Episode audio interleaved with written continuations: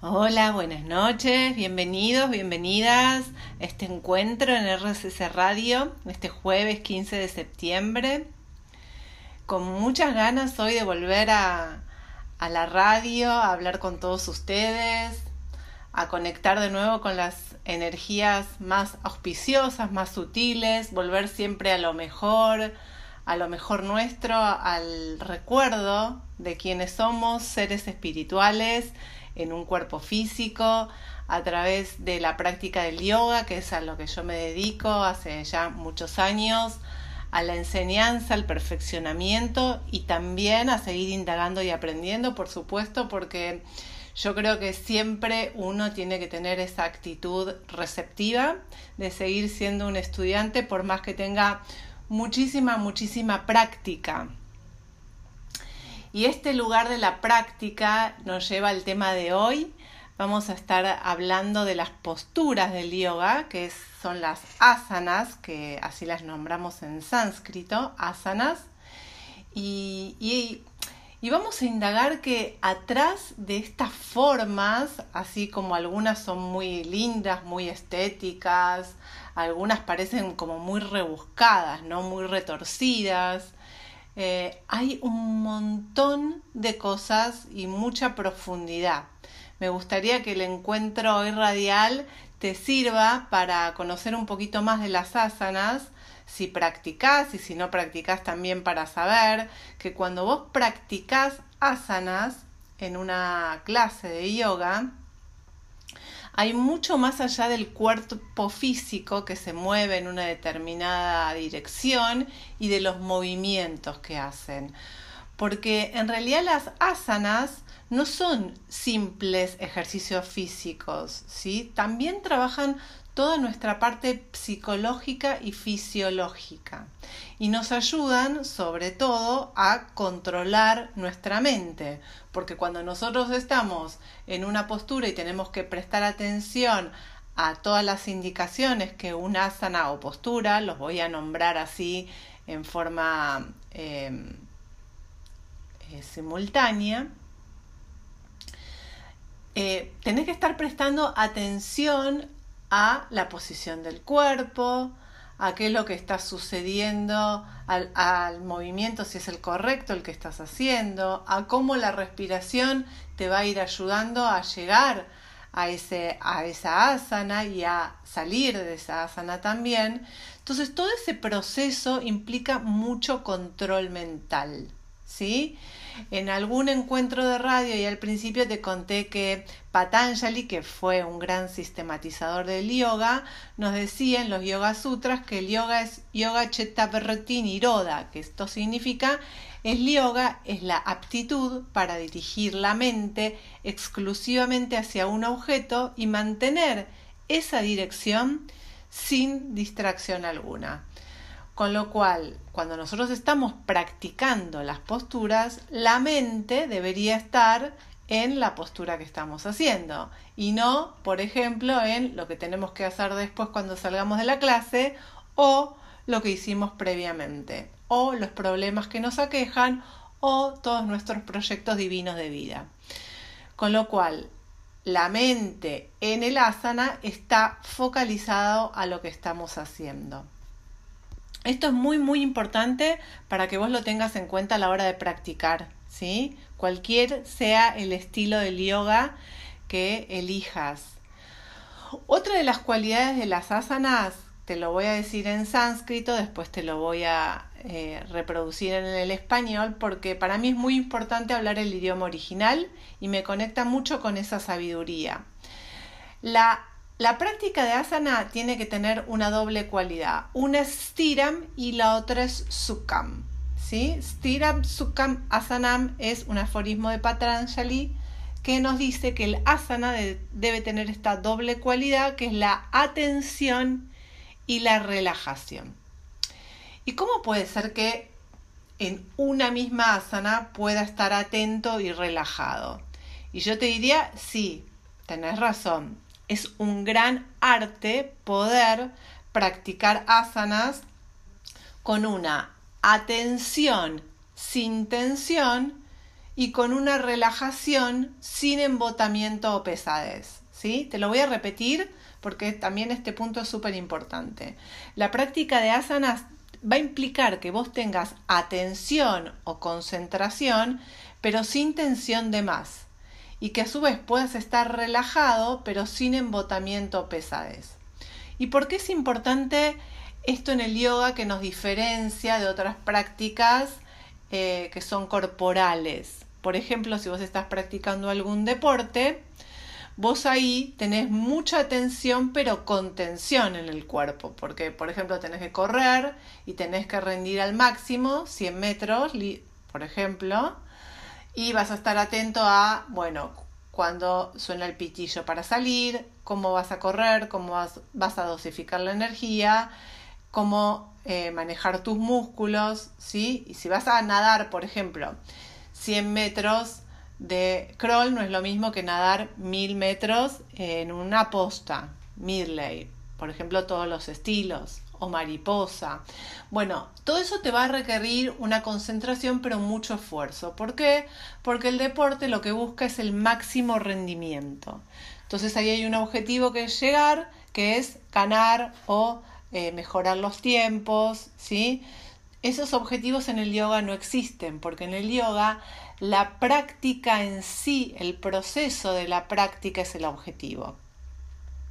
Con lo cual, si nosotros llevamos tensión de más, estaríamos eh, trabajando desde un lugar no yógico, estaríamos trabajando desde un lugar competitivo. ¿sí? Y el yoga está muy lejos de competir con uno o con los demás. Eso por un lado.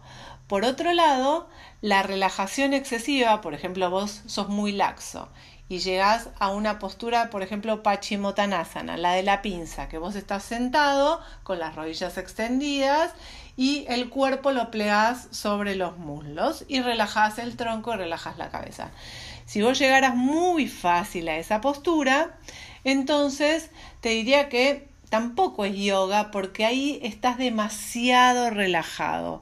Cuando vos estás demasiado relajado, podríamos equiparar eh, la comparación con un masaje. Cuando vos te vas a dar un masaje o vas a un spa, ahí vos te relajás totalmente, ¿no? Y las otras personas te ayudan a esa relajación, sea un masajista o sea que te metas en un hidromasaje o en un sauna. Bueno, el calor, el agua actúan en tu cuerpo ayudándote en la relajación. Estos dos extremos, el deporte extremo y el masaje o el spa, implican dos lugares eh, antípodas, ¿sí? donde yo estoy o muy tenso a llegar a un objetivo o muy relajado sin ningún objetivo más que relajarme, por supuesto. ¿Qué sería la práctica de asanas? Un lugar intermedio o sea, yo tendría que estar en cada una de las asanas que practico atento y si estoy muy relajado porque es muy fácil, me voy a concentrar en algo. Por ejemplo, te conté en la de la pinza, Pachimotanasana. Bueno, voy a buscar contraer los cuádriceps, voy a buscar extender un poquito la columna y si me sobra mucho eh, eh, si tengo mucho, estoy muy plegado y la frente me llega con mucha facilidad a las piernas, puedo probar apoyar el mentón, por ejemplo, para extender un poquitito las cervicales. Puedo con las manos eh, muy suave eh, empujar el piso para ayudarme a extender más la columna. Son como pequeños detalles que nos van a ir ayudando a darle más stiram. Stiram es la atención. ¿Sí? ¿Y cómo hago al revés? Si estoy en una postura que estoy muy, muy, muy tenso, por ejemplo, esta misma postura, Pachimotanasana, pero yo tengo acortados los músculos isquiotibiales, que son los que están por detrás de nuestras piernas, ¿sí? los que van toda la cara posterior de las piernas. Entonces lo que puedo hacer, por ejemplo, ahí es flexionar un poquitito las rodillas para que esos músculos no tiren y ayudarme, por ejemplo, con una altura debajo de los isquiones para que el cuerpo caiga en pendiente y el tronco y toda la espalda se puedan relajar un poquito más. O puedo ponerme un almohadoncito o una manta bien doblada debajo de la frente por encima de mis piernas para que mi cabeza descanse. De esta manera yo puedo subsanar la tensión excesiva además.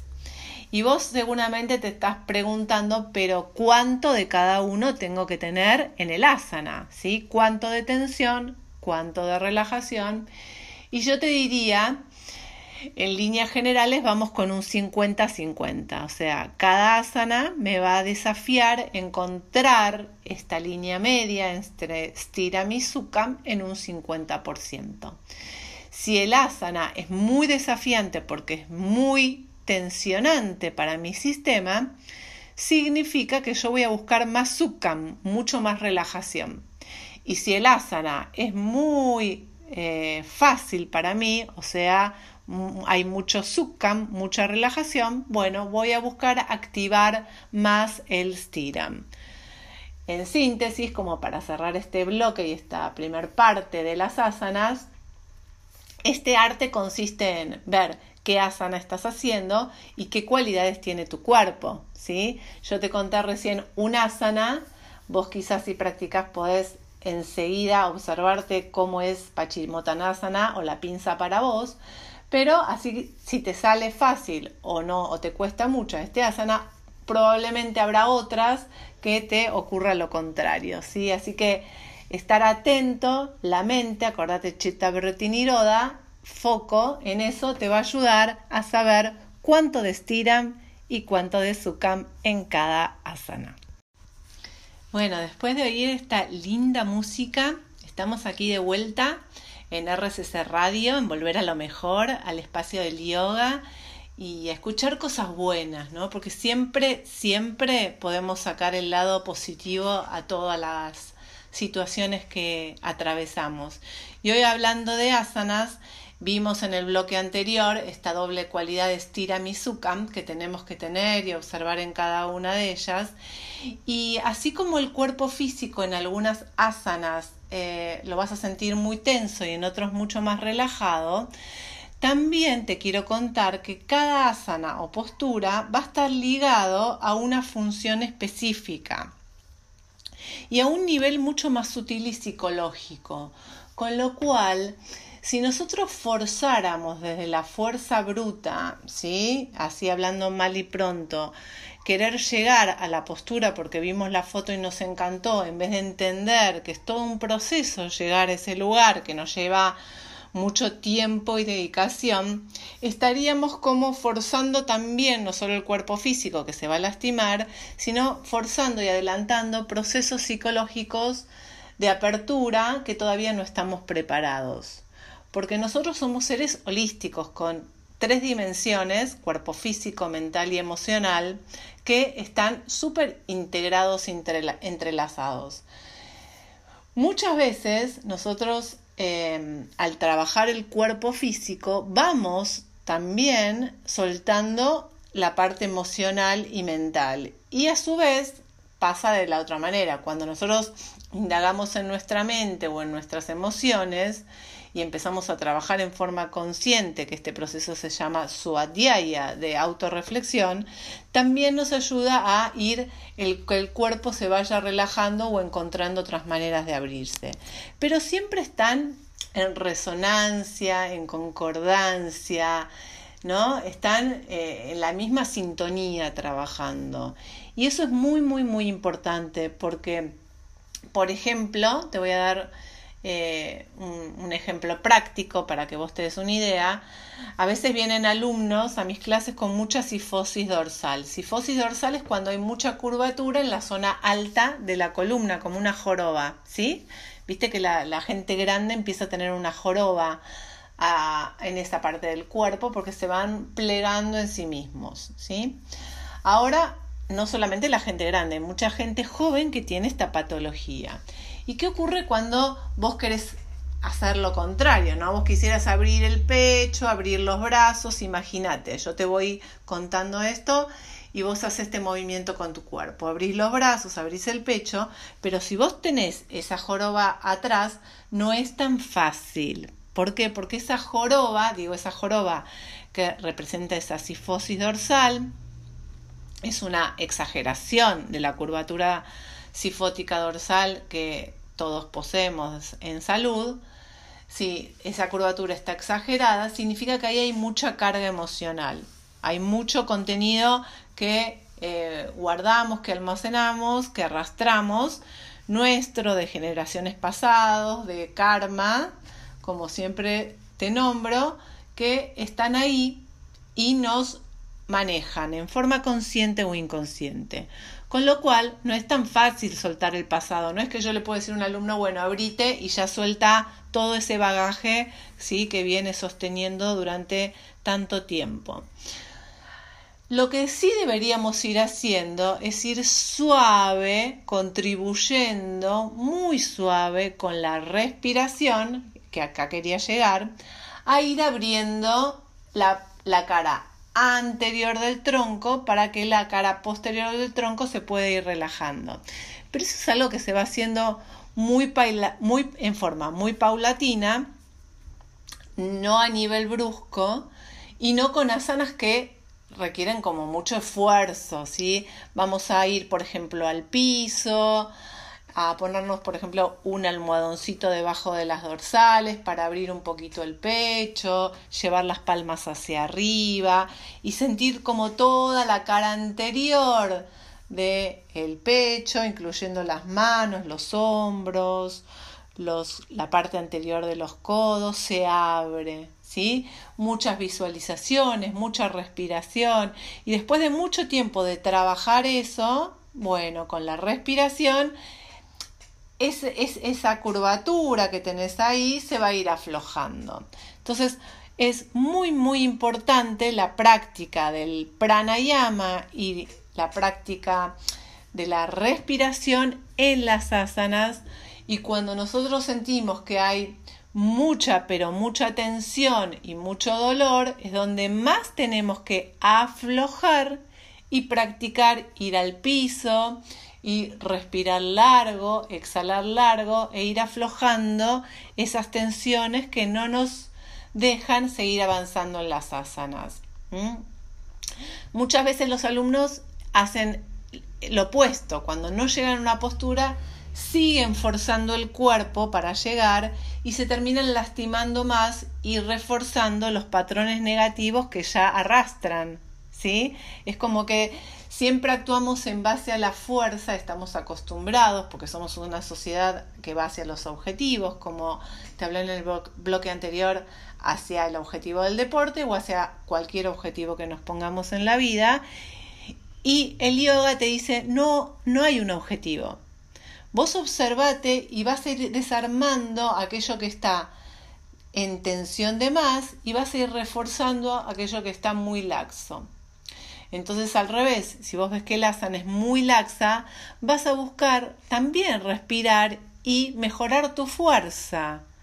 Viste que hay mucha gente que de pronto parece una baba que se derrite en el piso, las articulaciones son muy flexibles, a veces parece que se fueran hacia atrás, ¿sí? Como imagínate las rodillas, en vez de tener la curvatura normal, se va hacia atrás. Esas son patologías porque hay mucha laxitud en el cuerpo. Entonces hay que trabajar la fuerza y también se trabaja con la respiración. Entonces la respiración en las asanas va a tener esta doble cualidad, ¿sí? Trabajar la fuerza si somos muy laxos y trabajar la relajación si somos muy tensos. Nos vemos en el próximo bloque, después de escuchar linda música, con más asanas.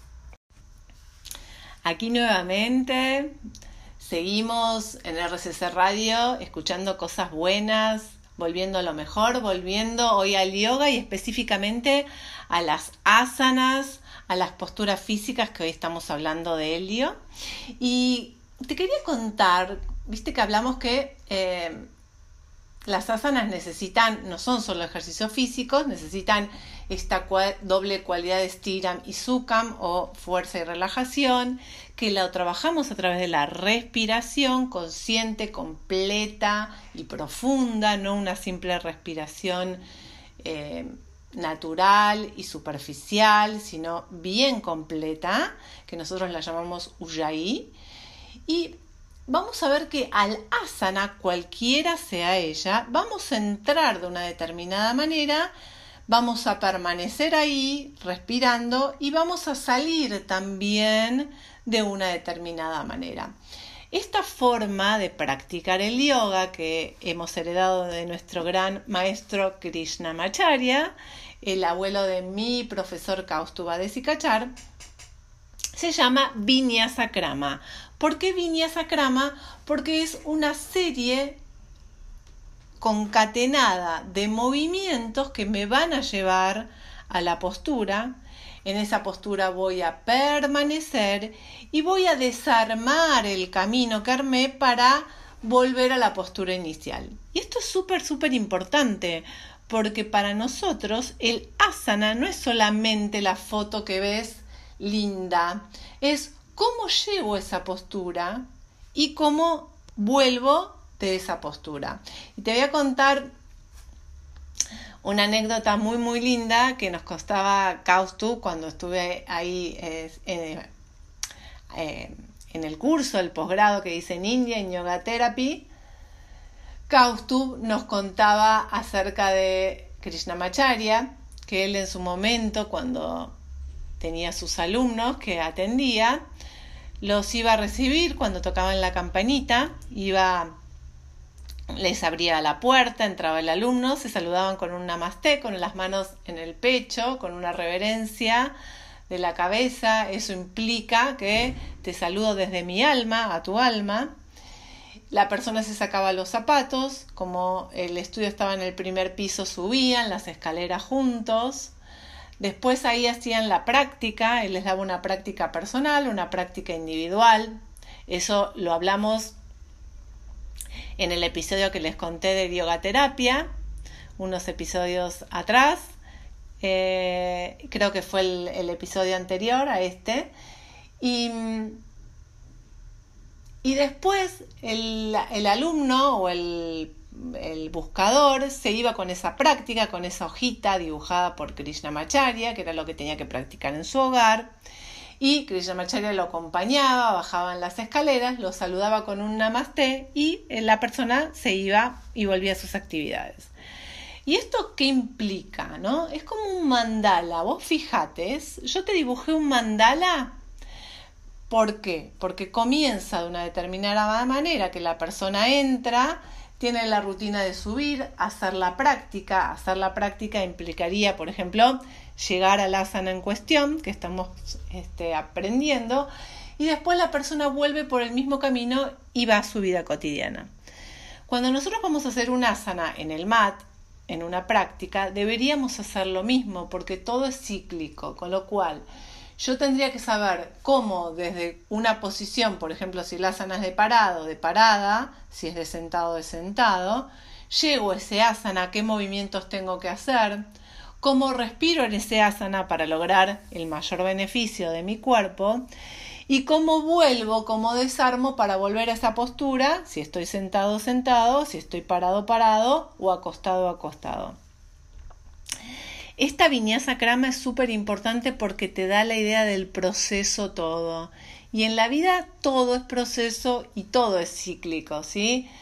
También lo hablamos muchas veces, las estaciones del año, las horas del día, ¿sí?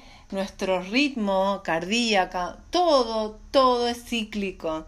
Con lo cual, en la medida que más nos acostumbramos a trabajar estas viñasas crama esta forma de entrar a la asana, de permanecer y de salir en forma rítmica y ordenada, más eh, ordenados, más orgánicos vamos a estar nosotros también internamente.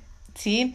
Así que esto es muy, muy, muy eh, importante que sepas eh, qué ocurre de esa manera, por más que vos no sepas cuál cuáles son los movimientos para entrar y salir del asana. ¿sí? Lo importante es que vos sepas que existen, en la medida que más profundices en la práctica del yoga, más vas a poder ir aprendiendo esos movimientos en cada una de las asanas. Cada una de las asanas tiene una viñasa crama. ¿sí? Esto es muy eh, significativo para la práctica. Y otro puntito más que quería hablar de las asanas, que eh, también es muy importante, es cuáles son las cualidades del asana. Viste que vimos que está Stiramizukam, que es, bueno, activo, refuerzo o relajo. Bueno, van a haber asanas que van a ser langana, que van a ser asanas para relajarnos.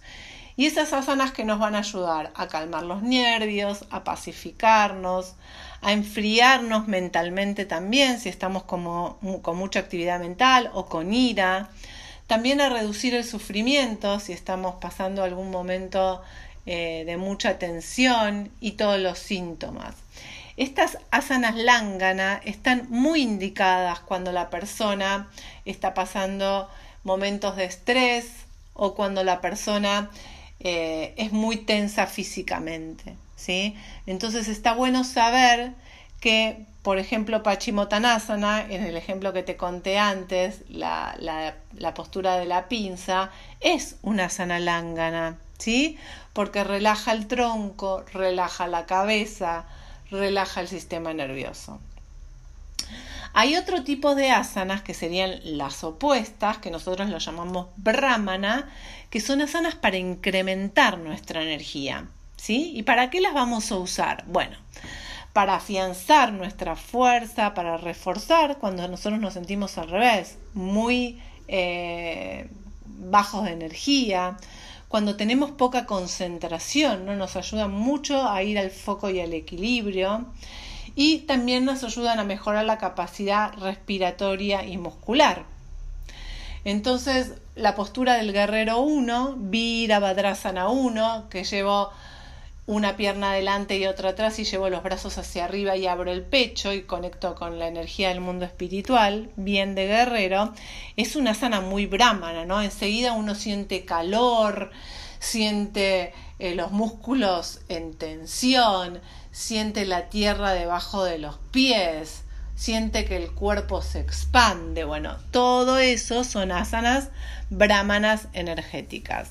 ¿Y cuándo vamos a usarlas? Bueno, cuando necesitamos esa energía, ¿no? Por ejemplo, necesitamos salir al mundo a hacer alguna actividad y tenemos poca energía, nos ponemos a hacer algún tipo de asanas brahmanas y respiramos correctamente con una buena viñasa crama y eso, pum para arriba, ¿sí? nos da todo lo que necesitamos para salir. Ahora, si necesitamos descansar, volvemos a casa después de una jornada de 10 horas estar afuera y no estaría tan bueno hacer una sana brahmana porque nos va a sobreestimular, sino hacer una sana lángana, nos tiramos al piso, nos tomamos de las rodillas, ¿sí? giramos para un lado, giramos para el otro, una pequeña torsión, llevamos las piernas para para el techo, los brazos en cruz, bueno, y empezamos a relajarnos ya que estamos en nuestro hogar. Bien, hay un tercer tipo de asanas que se llaman samana. Y estas, este tipo de asana, samanas, son asanas más equilibrantes. Vendrían a ser un intermedio entre las muy lángana y las muy brahmana. Estas samana van a lograr el objetivo primordial, primordial del yoga, que es el equilibrio, ¿no? Encontrar este punto tan difícil entre los extremos. Por ejemplo, la postura de el perro o Mukha donde los pies están apoyados en el piso, las manos también y los isquiones y las caderas son el punto más alto, sería una asana en principio, en teoría, bastante samana. Ahora, si hay una persona que está muy acortada en los isquiotibiales o que eh, la columna no tiene mucha flexibilidad, le va a costar bastante, entonces como le va a costar mucho esfuerzo, va a ser una sana más brahmana. Una persona que está muy, muy, muy entrenada, por ejemplo, una que hace Ashtanga Vinyasa, las series de Surya Namaskar, de Patabi este asana es muy relajada, es muy lángana. En Adho Mukha uno descansa un par de respiraciones, con lo cual vos ya vas observando que el asana puede tener una cualidad lángana, brahmana o samana, o sea, puede ser una asana más relajada, una asana mucho más activa o una asana más equilibrada, pero en realidad todo lo tenés que tamizar en vos, porque si vos estás muy tenso, o vos estás muy relajado, o vos necesitas el equilibrio, vas a ver cómo a través de el asana podés llegar a buscar la función complementaria para buscar el equilibrio. Siempre recordá que el yoga busca el estado de equilibrio. Nos vemos en el próximo bloque y vamos a escuchar linda música. Muy bienvenido nuevamente aquí a mis oyentes que tanto aman el yoga como yo. Así me los imagino, conectados con, con esta sabiduría ancestral tan hermosa, tan hermosa, tan holística, eh, tan verdadera, tan espiritual. Y hoy hablando de las asanas, quería compartirte en esta última parte del espacio radial por qué están estos nombres, por qué los yogis le pusieron estos nombres tan extraños a las asanas, ¿no? Porque llaman la atención. Y mm, muchos de ellos tienen nombres de la naturaleza, por ejemplo, Bruksha es el árbol, Pada, Padma es el loto, la, la postura es Brukshasana, que es la postura del árbol, o Padmasana, que es la postura del loto, la flor del loto. Por ejemplo, hay, hay asanas que son de insectos o de reptiles, muchos de ellos, por ejemplo, Shalavasana es la langosta, Machiasana es el pez, Kurmasana es la tortuga, Bhujangasana es la cobra, ¿sí?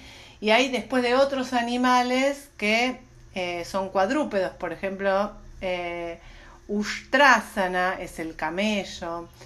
Bueno, y así tenemos infinidad de asanas conectados con, con los distintos mundos, ¿no? Vegetales, animales. Tenemos asanas que tienen el nombre de héroes, por ejemplo, Virabhadrasana I era un gran guerrero en la mitología de India, ¿sí? Entonces, ¿a dónde, ¿a dónde quiero apuntar a que vayamos como entendiendo por qué de estos nombres en estas asanas?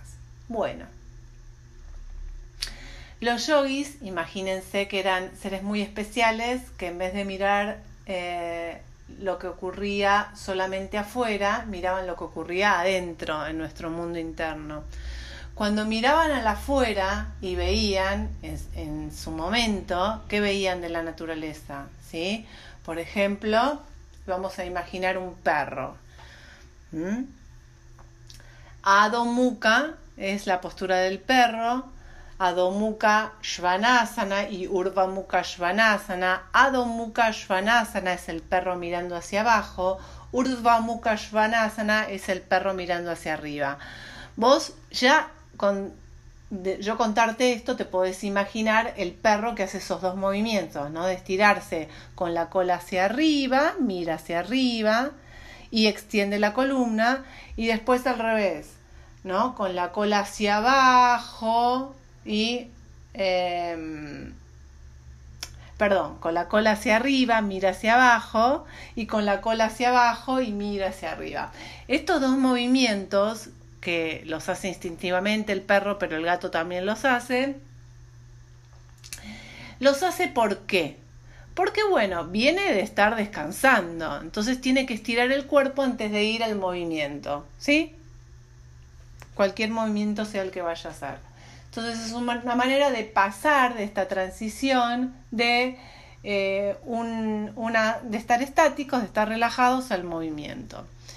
El yogi que miró eso dijo, bueno, nosotros los humanos también cuando estamos descansando y tenemos que ir a hacer algo nos tenemos que mover. ¿Por qué no nos podemos mover, por ejemplo, como el perro y el gato? Entonces empezó a observar esos movimientos y ver cómo el cuerpo físico humano, que es distinto al perro, porque no tenemos cuatro patas, sino dos piernas y dos brazos, cómo hacemos con nuestra anatomía para equiparar esas funciones, con los cuales en este asana que te estoy contando, Adho Mukha, las piernas y los brazos tienen que comportarse igual, porque estamos en el mundo animal, no estamos en el mundo humano. Yo, imaginativamente viajando, con mi imaginación, por supuesto, cuando hago Adho Mukha Svanasana o Adho Mukha, eh, sí, o Urdhva Mukha Svanasana, y cuando intento explicarle a mis alumnos, intento conectarme con esa energía animal, o sea, la energía del perro, la energía de pasar del descanso al movimiento. ¿Y eso qué hace? Cuando uno se olvida del ego, de la personalidad y de que soy humano y me conecto con lo que estoy viendo del perro, en ese momento es como si yo fuera el perro. Entonces el yogi empieza a tener las cualidades de lo que está transitando. Vamos a ver otro ejemplo, la postura del loto. Si no la conoces, la postura del loto es cuando vos la, la haces la, el pie derecho, lo cruzás en extensión con la planta del pie hacia arriba, por arriba de la cadera izquierda, y el pie izquierdo arriba de la cadera derecha. O sea, los dos pies te quedan mirando hacia arriba. Cuando los pies quedan mirando hacia arriba es como el loto que se abre, ¿sí? El loto es una flor que se abre en algún momento por encima de un estanque y generalmente el estanque por debajo tiene lodo. Y tiene un simbolismo imagínate, súper profundo, ¿no? Poder abrirte. Además, el pétalo del loto es impermeable, o sea que cae una gota de agua y no lo trasvasa. ¿Sí? Queda en el, en el pétalo o cae de nuevo hacia el estanque. Y los lotos crecen en estanques, ¿sí? Podemos ver, está, eh, hay en cualquier estanque eh, que, esté bien cuidado y, se pongan estas plantas, estas raíces de loto. Eh, la raíz va a llegar al fondo y el mismo lodo hace que la planta y por supuesto después la flor florezca de la mejor manera. Y el simbolismo ahí es muy claro. También otra vez Prema viaja con la imaginación y puede ver la vida terrenal con todas sus vicisitudes, sus problemas, el lodo, es cuando nos estancamos en el mundo de las polaridades, en, todos nuestras, nuestros problemas personales. Y cuando eh, soltamos eso y nos abrimos al cosmos y a la, energía divina, ¿qué es lo que pasa? Bueno, nuestros pétalos florecen y se abren y ahí somos resistentes y el mundo espiritual nos cuida y nos nutre. Entonces, poder abrirnos como un, un loto, poder armar la postura del loto, eh, cuando los yogis los vieron esos lotos y quisieron copiarlos, por supuesto que estaban tratando de conectar con esta sabiduría interna tan profunda, ¿no? De el, loto. Y vamos a ver un, último ejemplo así como para, para cerrar el día de hoy, Kurmasana, la postura de la tortuga, donde imagínate que estás sentado con las piernas abiertas y tus brazos pasan por debajo de las piernas y apoyas la cabeza en el piso, tu columna, tu tronco queda como el caparazón de la tortuga. Me imagino que los yogis viendo esa tortuga que tiene mucha resistencia, que vive muchísimos años, que tiene un caparazón súper fuerte, que si mete los pies, las piernas y la cabeza para adentro, ningún animal lo puede no comer, por más que es una presa si, si está distraída fácil, porque las partes blandas obviamente que sí se pueden comer.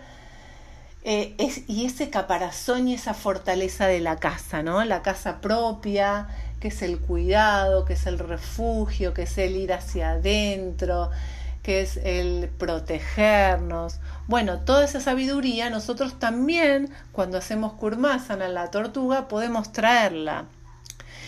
Y, con esto creo que es un muy, muy lindo cierre el poder interpretar que eh, cada asana me va a proponer conectarme con algo que está en la vida, manifiesto, sea en el mundo mineral, vegetal, eh, en el mundo eh, animal o en el mundo humano, nuestro propio, y poder salir de nuestros casilleros tan chiquititos de nuestra personalidad y aprender de los demás, aprender de otros mundos, aprender a ser una tortuga, aprender a ser un loto, aprender a ser un perro y un gato y conectar con eso que, que son ellos.